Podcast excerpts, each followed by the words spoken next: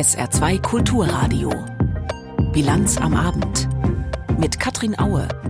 Die Bundeswehr muss kriegstüchtig werden. Mit diesem Begriff kriegstüchtig hat der Verteidigungsminister kürzlich viele ganz schön aufgeschreckt. Heute hat er näher ausgeführt, was er damit meint. Gleich unser Thema. Außerdem berichten wir über die neuen Kämpfe in der Demokratischen Republik Kongo. Und in Hessen wird die künftige Landesregierung wohl von CDU und SPD gestellt. Die Grünen sind aus dem Rennen. Herzlich willkommen zur Bilanz am Abend. Auch heute gab es wieder mehrfach Luftalarm in Israel. Die Hamas feuert nach wie vor Raketen ab auf die Menschen in Israel. Währenddessen läuft die Bodenoffensive der israelischen Armee im Gazastreifen. Ein Militärsprecher sagte heute, mittlerweile seien mehr als 15.000 Ziele der Hamas angegriffen worden, darunter Kommandozentralen, Waffenlager und Tunnel, aber auch Terroristen selbst. Und immer wieder trifft es auch Zivilbevölkerung. Clemens Fehrenkotte berichtet. Videoaufnahmen, die nach Angaben der britischen BBC verifiziert sind, zeigen mehrere Panzer vor dem Rantisi-Krankenhaus in Gaza-Stadt. Heftige Feuergefechte sind zu hören. Die israelischen Streitkräfte sind nach eigenen Angaben davon überzeugt, dass sich dort Hamas-Bewaffnete befänden, die am verheerenden Terroranschlag vom 7. Oktober beteiligt gewesen seien. Vor drei Krankenhäusern hätten israelische Panzer Stellung bezogen, wie die Nachrichtenagentur Reuters unter Berufung auf medizinisches Personal meldet.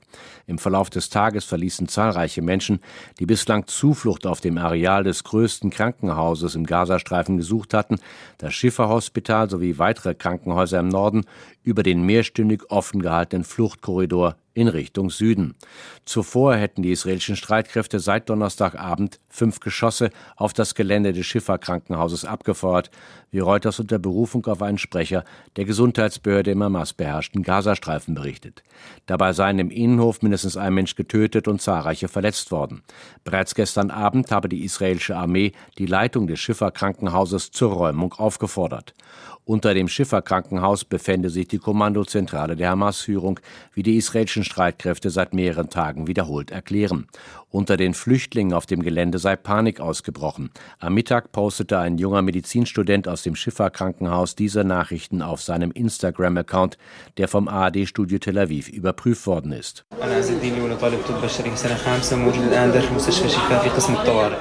Ich bin Eladin Lulu, Medizinstudent im fünften Jahr in der Notaufnahme des Schifferkrankenhauses. Es könnte jeden Moment des Tages bombardiert werden.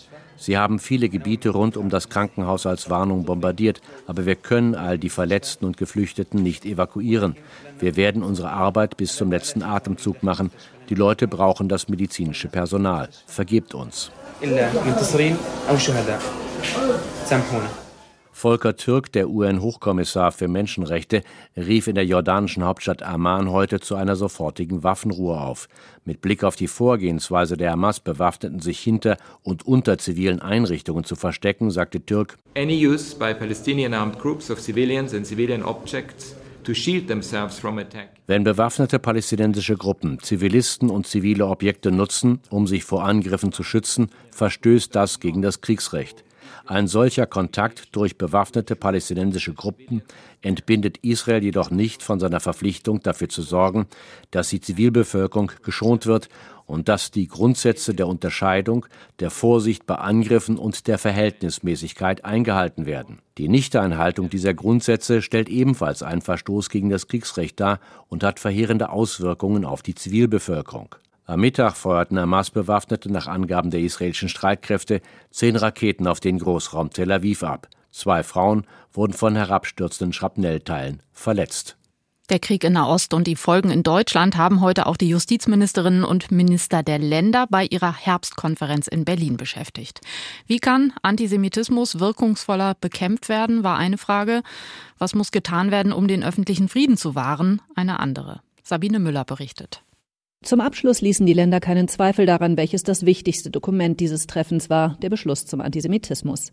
Die Vorsitzende der Justizministerkonferenz, Berlins Justizsenatorin Felor Badenberg, sprach von einem klaren Zeichen, dass man jüdisches Leben in Deutschland schütze. Wir Justizministerinnen, Minister, Senatoren sind uns einig, dass Hass Hetze und Gewalttaten, dass die Verherrlichung terroristischer Propaganda und Antisemitismus und damit letztendlich ja, jegliche Form der gruppenbezogenen Menschenfeindlichkeit konsequent verfolgt und geahndet werden muss. Falls es Schutzlücken gebe, heißt es im Beschluss, wolle man schnell tätig werden. Konkret wird das Existenzrecht Israels genannt. Vor der Konferenz hatte vor allem Hessen darauf gedrungen, die Leugnung dieses Existenzrechts schon jetzt als einen neuen Straftatbestand zu definieren. Das passierte aber nicht. Deshalb zeigte sich der Präsident des Zentralrats der Juden in Deutschland, der Gast des Treffens war, auch enttäuscht. Josef Schuster hätte sich ein schnelleres Handeln gewünscht, das nicht erst abgewartet wird, wie Gerichte in solchen Fällen entscheiden und ob es Handlungsbedarf gibt. Wir sprechen von nie wieder. Nie wieder ist eben jetzt und nicht erst nach Überlegungen von etwa zwei Jahren. Insgesamt haben die Länder bei der Justizministerkonferenz 33 Initiativen beschlossen. Unter anderem gab es mehrere Arbeitsaufträge für den Bundesjustizminister. Zum Beispiel soll er beim Schutz vor heimlicher Überwachung und Stalking mit Bluetooth-Trackern gesetzlich nachbessern. Die kleinen Geräte, mit denen man etwa den verlegten Schlüsselbund orten kann, würden auch von Stalkern benutzt, um ihre Opfer auszuspähen, warnte Hamburgs Justizsenatorin Anna Gallina. Das ähm, ist ein massives Problem und für die Betroffenen auch ein richtiger Horror. Und deswegen haben wir an dieser Stelle den Bundesminister der Justiz auch aufgefordert, die bestehende Strafbarkeitslücke zu schließen. Außerdem wünschen sich die Länder vom Bundesjustizminister eine Studie, die die Ursachen der gestiegenen Kinder- und Jugendgewalt erforscht, sagte Bayerns Justizminister Georg Eisenreich. Einfach um eine bessere Grundlage zu haben, welche präventiven Maßnahmen sinnvoll sind, beziehungsweise auch, wo man möglicherweise stärker eingreifen muss, auch Gesetze nachschärfen muss. Erstmal keinen konkreten Handlungsbedarf sieht die Justizministerkonferenz bei einem Thema, das beim Frühjahrstreffen eine große Rolle gespielt hatte. Ein angefordertes Lagebild zu Messerattacken habe gezeigt, hieß es, dass solche Fälle, anders als vermutet, gar nicht stark zugenommen hätten. Man will das Thema jetzt noch genauer untersuchen. Der Kanzler und sein Verteidigungsminister Olaf Scholz und Boris Pistorius waren heute beide bei der Bundeswehrtagung in Berlin zu Gast. In früheren Jahren hätte sich möglicherweise einer von den beiden entschuldigen lassen, Prioritäten. Aber die weltpolitische Lage ist heute anders. Angesichts von multiplen Konflikten von der Sahelzone über den Nahen Osten bis zur Ukraine. Wie bereit ist die Bundeswehr für die neue Zeit, für möglicherweise nötige Landes- und Bündnisverteidigung? Alfred Schmidt hat zugehört. Ein Schlüsselbegriff dieser Bundeswehrtagung ist wohl das Wort kriegstüchtig. Bundesverteidigungsminister Pistorius SPD räumte ein, dass manche den Begriff problematisch finden, doch die Realität mache es nötig, die Bundeswehr eben kriegstüchtig zu machen. Und das bedeutet, es soll mehr Geld geben und mehr Personal. Die Bundeswehr von morgen soll besser gerüstet sein für die zahlreichen internationalen Krisen in der Welt. Der Kanzler und sein Minister räumten offen ein, dass bei der Truppe an vielen Stellen Mängelwirtschaft angesagt ist. Damit soll Schluss sein. Das NATO-Ziel, zwei Prozent der Wirtschaftsleistung jedes Jahr für Rüstung auszugeben, soll zum Dauerzustand werden. Die Gründe dafür machte Bundeskanzler Scholz mit sehr grundsätzlichen Worten deutlich. So bitter es ist, wir leben nicht in Friedenszeiten in der Welt. Unsere Friedensordnung ist in Gefahr. Aber wir haben bewiesen, dass wir mit den Herausforderungen wachsen. Niemand kann heute mehr ernsthaft in Zweifel ziehen, worum wir uns in Deutschland lange herumgedrückt haben, nämlich, dass wir eine schlagkräftige Bundeswehr brauchen.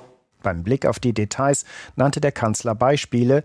Er bekräftigte etwa die Bedeutung einer gemeinsamen europäischen Luftverteidigung. Und er ließ durchblicken, dass mit den Partnerstaaten in der NATO und der EU neue Projekte auf dem Weg sind. Die Botschaft ist klar, der Kanzler will seine Zeitenwende-Rede auch mit Leben füllen. Zum Umgang mit der Zeitenwende gehört auch, Lehren aus den aktuellen Kriegsgeschehen zu ziehen und unsere Ausrüstung und Beschaffung entsprechend anzupassen. Wir sehen jeden Tag in der Ukraine und auch in Israel, welche Gefahren von Drohnen und Raketen ausgehen. Die European Sky Shield Initiative zur europäischen Luftverteidigung ist daher von ganz zentraler Bedeutung für unsere Sicherheit.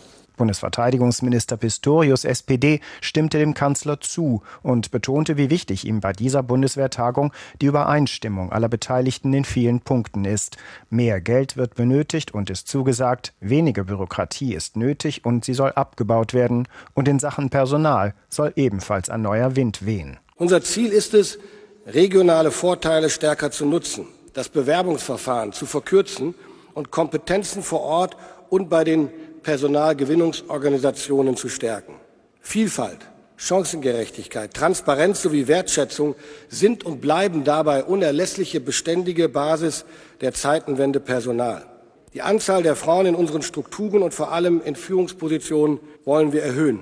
Minister und Kanzler stimmen darin überein, dass eine kriegstüchtige Bundeswehr nötig ist, um die Sicherheit des Landes zu garantieren. Die 100 Milliarden Sonderschulden für die Bundeswehr vom laufenden Bundeshaushalt waren erst der Startschuss für die Neuaufstellung der Truppe. Die Bundeswehr und die neue Zeit der multiplen Krisen. Alfred Schmidt hat von der Bundeswehrtagung berichtet. Wie sind die Pläne des Verteidigungsministers und auch seine Rhetorik einzuschätzen? Stichwort kriegstüchtig. Dazu der Kommentar von Uli Haug. Seit gestern wissen wir, dass Verteidigungsminister Pistorius mit dem Begriff kriegstüchtig eine wichtige Debatte anstoßen wollte. Denn der Begriff findet sich gleich sechsmal in den neuen verteidigungspolitischen Richtlinien der Bundeswehr. Dort wird Kriegstüchtigkeit zur neuen Handlungsmaxime der Truppe erklärt. Für Zivilisten mag das martialisch klingen und SPD-Fraktionschef Mützenich mag lieber von der guten alten Verteidigungsfähigkeit sprechen. Das reicht aber nicht mehr aus, wenn Russland, Zitat, die dauerhaft größte Bedrohung für Frieden und Sicherheit in Europa ist. Und die NATO spricht nicht umsonst von Deterrence and Defense, von Verteidigung und Abschreckung. Die Betonung liegt jetzt, wie im Kalten Krieg, auch wieder auf Abschreckung.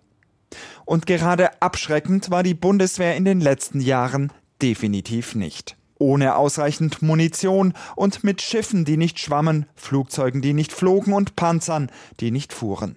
Und daran hat sich trotz Zeitenwende noch gar nicht so viel geändert. Krieg führen können, um keinen Krieg führen zu müssen. So erklärt Verteidigungsminister Pistorius Abschreckung. Doch von glaubhafter Abschreckung sind wir noch weit entfernt. Ausrüstung beschaffen, Personal gewinnen, Strukturen verschlanken, Bürokratie abbauen.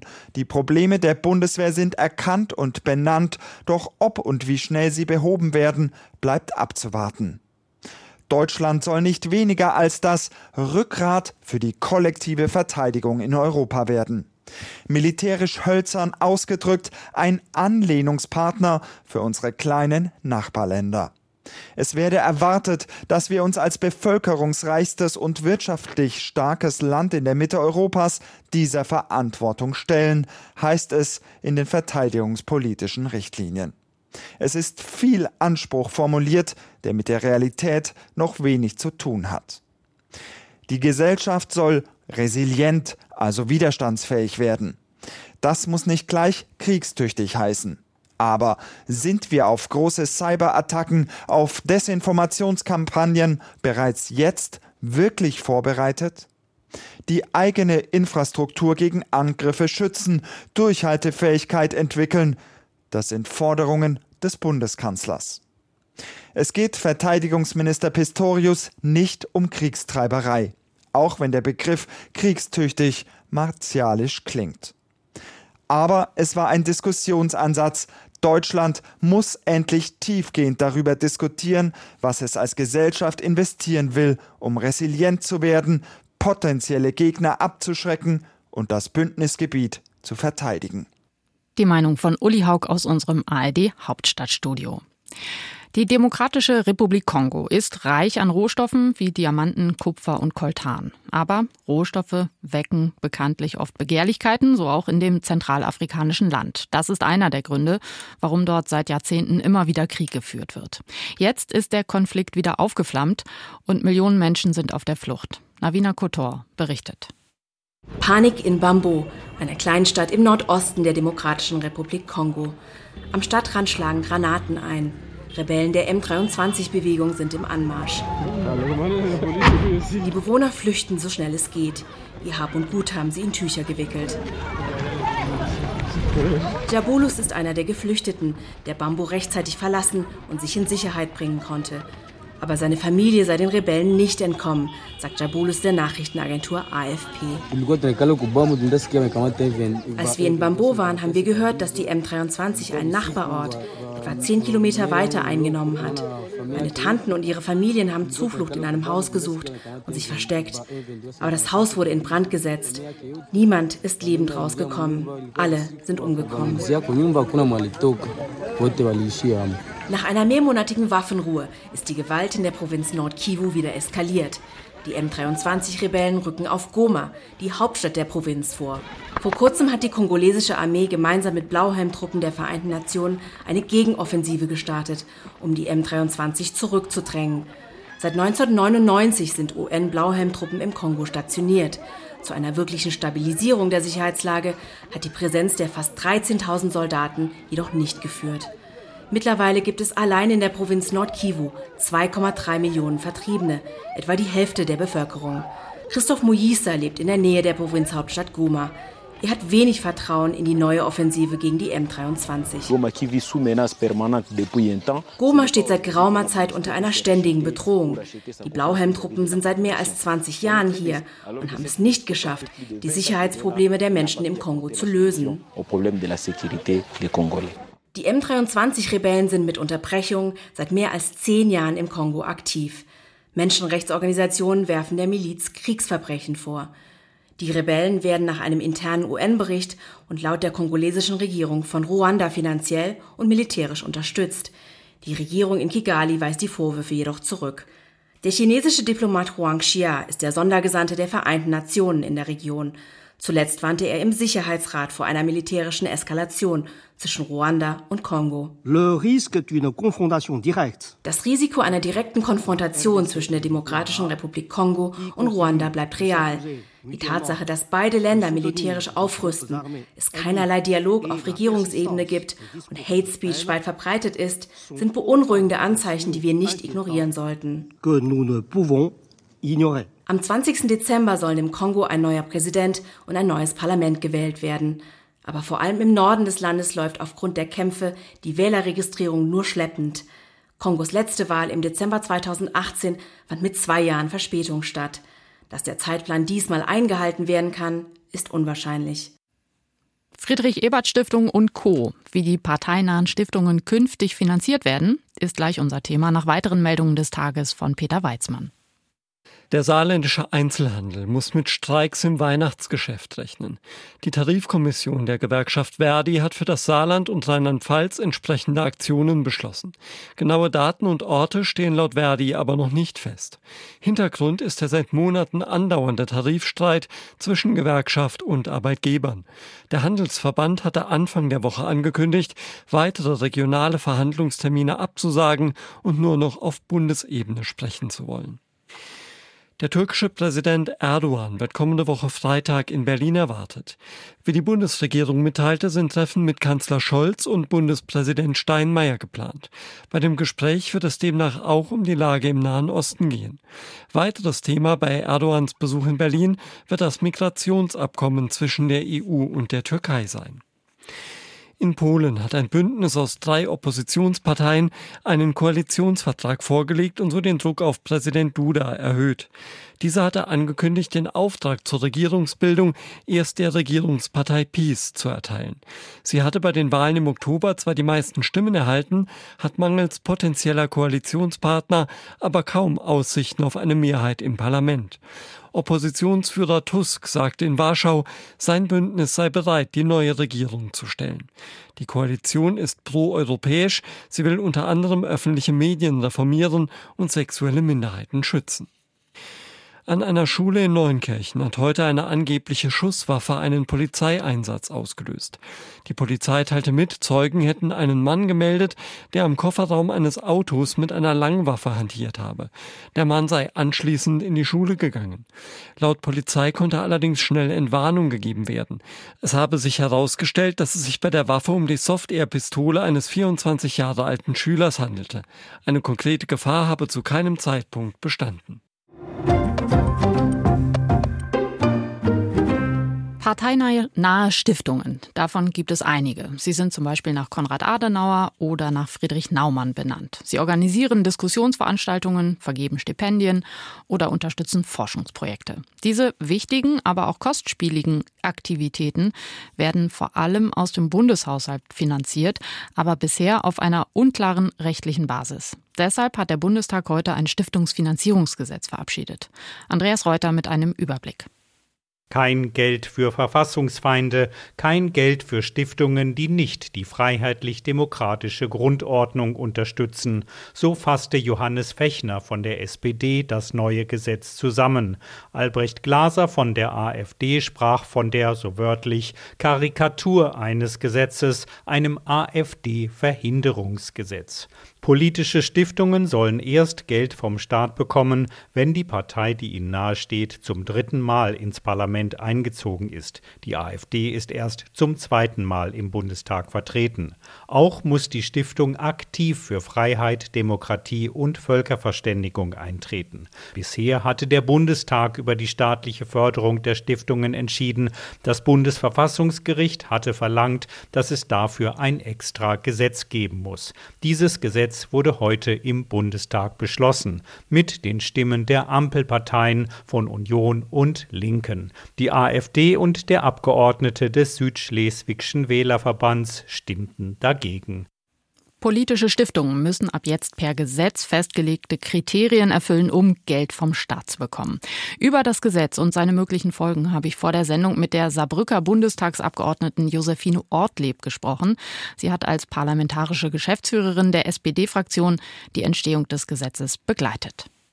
Frau Ortleb, künftig gibt es einmal inhaltliche und zweitens formale Gründe, wann parteinahe Stiftungen Geld aus dem Steuertopf äh, bekommen. Erstens, die dazugehörige Partei muss dreimal hintereinander in den Bundestag einziehen und zweitens, die Stiftung muss aktiv für die freiheitlich-demokratische Grundordnung eintreten. Warum diese Verquickung von inhaltlichen und formalen Kriterien? Also politische Stiftungen leisten ja einen ganz wichtigen Beitrag zur gesellschaftspolitischen Arbeit und zur demokratischen Bildungsarbeit im In- und im Ausland. Und wir haben diese Arbeit immer unterstützt mit Bundesgeldern aus dem Bundeshaushalt. Jetzt hat das Bundesverfassungsgericht gesagt, wir müssen das auf rechtliche Beine stellen. Und dann haben wir uns natürlich hingesetzt und haben Kriterien erarbeitet, wann Stiftungen, parteinahe Stiftungen für ihre politische Arbeit und für ihre politische Bildungsarbeit vor allen Dingen auch Geld bekommen. Und da sind die Kriterien rausgekommen, die Sie jetzt genannt haben. Das ist uns vollkommen klar, dass man da hinguckt und nach acht Jahren kriegt man ja dann Geld, wenn man acht Jahre im Deutschen Bundestag auch vertreten war. Und es ist ja eigentlich selbstverständlich, dass man als Partei, als demokratische Partei aktiv an der Demokratie in Deutschland mitarbeitet. Und von daher kamen die Kriterien so zustande. Hm. Die Kritik der AfD ist jetzt schon da, nämlich sie sagt, das ist ein Versuch durch die Hintertür, die AfD bzw. eben deren Desiderius Erasmus Stiftung auszuschließen. Ist doch was dran, oder? Ich finde das spannend, dass die AfD das auf sich bezieht, weil wir sagen ja eigentlich nur, wer aktiv an der freiheitlich-demokratischen Grundordnung mitarbeitet als parteinahe Stiftung und wer, wie Sie eben gesagt haben, acht Jahre mindestens im Deutschen Bundestag vertreten ist, kriegt das Geld. Das gilt für alle Parteien. Und die AfD bezieht das jetzt auf sich, weil sie nicht an der freiheitlich-demokratischen Grundordnung mitarbeiten oder warum? Das ist so eine Frage, die ich mir an der Stelle stelle, weil ich das so nicht ganz nachvollziehen kann, dass sie das an der Stelle auf sich beziehen und behaupten, es gäbe eine Lex AfD. Das kann man wirklich von der Hand weisen. Wir haben ein Gesetz gemacht, was für alle gilt. Hm. Die AfD hat jetzt schon angekündigt, vor Gericht zu ziehen. Haben Sie denn keine Sorge, dass das Verfassungsgericht das so ähnlich sieht wie die AfD und sagt, die AfD ist eine in den Bundestag gewählte Partei, solange das so ist, hat sie das Recht auf Geld für ihre Stiftung. Was für ein Triumph wäre das für die AfD? Wir rechnen natürlich nicht damit, dass das Bundesverfassungsgericht so urteilen würde, weil wir haben dieses Gesetz mit Experten, mit Expertenanhörungen ist dieses Gesetz entstanden und wurde unter Berücksichtigung der verfassungsgemäßen Grundsätze auch entwickelt. Wir haben das sorgfältig geprüft. Wir haben alles getan, um sicherzustellen, dass es auch rechtssicher ist und vor allem wirklich für eine faire und demokratische Mittelvergabe steht. Und wir glauben, dass da kein Erfolg zu erwarten ist. Eine noch etwas grundsätzlichere Frage zum Thema parteinahe Stiftungen. Rund 700 Millionen Euro wurden allein dieses Jahr für die parteinahen Stiftungen ausgegeben. Ganz schön viel Geld. Der Finanzminister hat uns aufs Sparen quasi eingeschworen jetzt.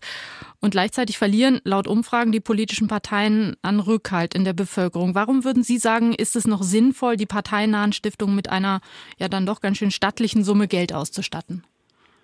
Ich würde sogar sagen, es ist jetzt sinnvoll, voller denn je. Wir erleben wirklich in der gesellschaftlichen, in der politischen Diskussion immer mehr ein Infragestellen unserer demokratischen Werte. Das sehen wir bei den verschiedensten Diskussionen. Man muss leider auch sagen, dass wir jetzt in einzelnen Landesverbänden Parteien wie die AfD haben, die vom Verfassungsschutz als gesichert rechtsextrem, was ja eigentlich auch bedeutet, gesichert antidemokratisch bewertet werden, dass diese Parteien dort auch hohe Zustimmungswerte erfahren. Und deswegen glaube ich, ist es wichtiger denn je, jetzt Demokratiearbeit zu fördern. Dafür stehen die Stiftungen. Die Demokratie ist ein wertvolles Gut und wir müssen es schützen. Und gerade jetzt sollten wir dafür auch Geld in die Hand nehmen. Die SPD-Bundestagsabgeordnete aus dem Saarland, Josephine Ortleb, über das Stiftungsfinanzierungsgesetz, das heute verabschiedet wurde, im Interview mit der Bilanz am Abend auf SR2 Kulturradio. Rund ein Jahrzehnt lang wurde Hessen von einer Koalition aus CDU und Grünen regiert. Damit soll jetzt Schluss sein. CDU-Ministerpräsident Rhein hat heute, viereinhalb Wochen nach der Landtagswahl, bekannt gegeben, dass er künftig mit der SPD koalieren will. Es hat nichts gegen die Grünen gesprochen. Wir wissen das sehr wohl einzuordnen, dass die Grünen sehr weit gegangen sind, auch auf uns zugegangen sind. Aber am Ende eben nicht weit genug. Das ist die Botschaft von CDU-Landeschef Boris Rhein, mit der er dem bisherigen Juniorpartner den Rücken kehrt und sich einer neuen Partnerin zuwendet, der SPD. Es ist in diesen fünf Wochen ein sehr starkes Vertrauen gewachsen und es ist in diesen fünf Wochen uns sehr deutlich geworden, dass mit der SPD eine stabile Koalition eben mit größeren Schnittmengen als mit den Grünen ermöglicht wird. Diese Schnittmengen zählt Rhein dann auch auf. Da wären zum Beispiel innere Sicherheit und Migration. Ohne Schaum vorm Mund wolle man regieren, so rein, und im Bundesrat sich nicht enthalten müssen. In der zurückliegenden Legislaturperiode war das hin und wieder geschehen, wenn CDU und Grüne sich nicht auf eine gemeinsame Position hatten einigen können. Jeweils fünfmal hatte es Sondierungsgespräche zwischen der CDU und der SPD sowie den Grünen gegeben. Parallel dazu wurde auch schon inhaltlich tief eingestiegen, um möglichst frühzeitig die Leitplanken eines Koalitionsvertrages zu setzen. CDU-Fraktionsvorsitzende Ines Klaus stellt sie so vor. In der neuen Regierung bekennen wir uns klar zu einer Begrenzung der Zuwanderung, zum Schutz der Binnengrenzen, zu einer echten Abschiebeoffensive, zu Integrationspflichten und wollen und werden keine weiteren Anreize für irreguläre Zuwanderung setzen. Für Wirtschaft und Industrie soll es Anreize statt Verbote geben. Die Kommunen sollen gestärkt werden. Die IP-Adressenspeicherung soll im Rahmen einer Bundesratsinitiative vorangetrieben werden. Auch auf ein eigenes Landwirtschaftsministerium haben sich CDU und SPD geeinigt. Grünen Fraktionschef Matthias Wagner reagierte mit Unverständnis auf die Entscheidung der CDU.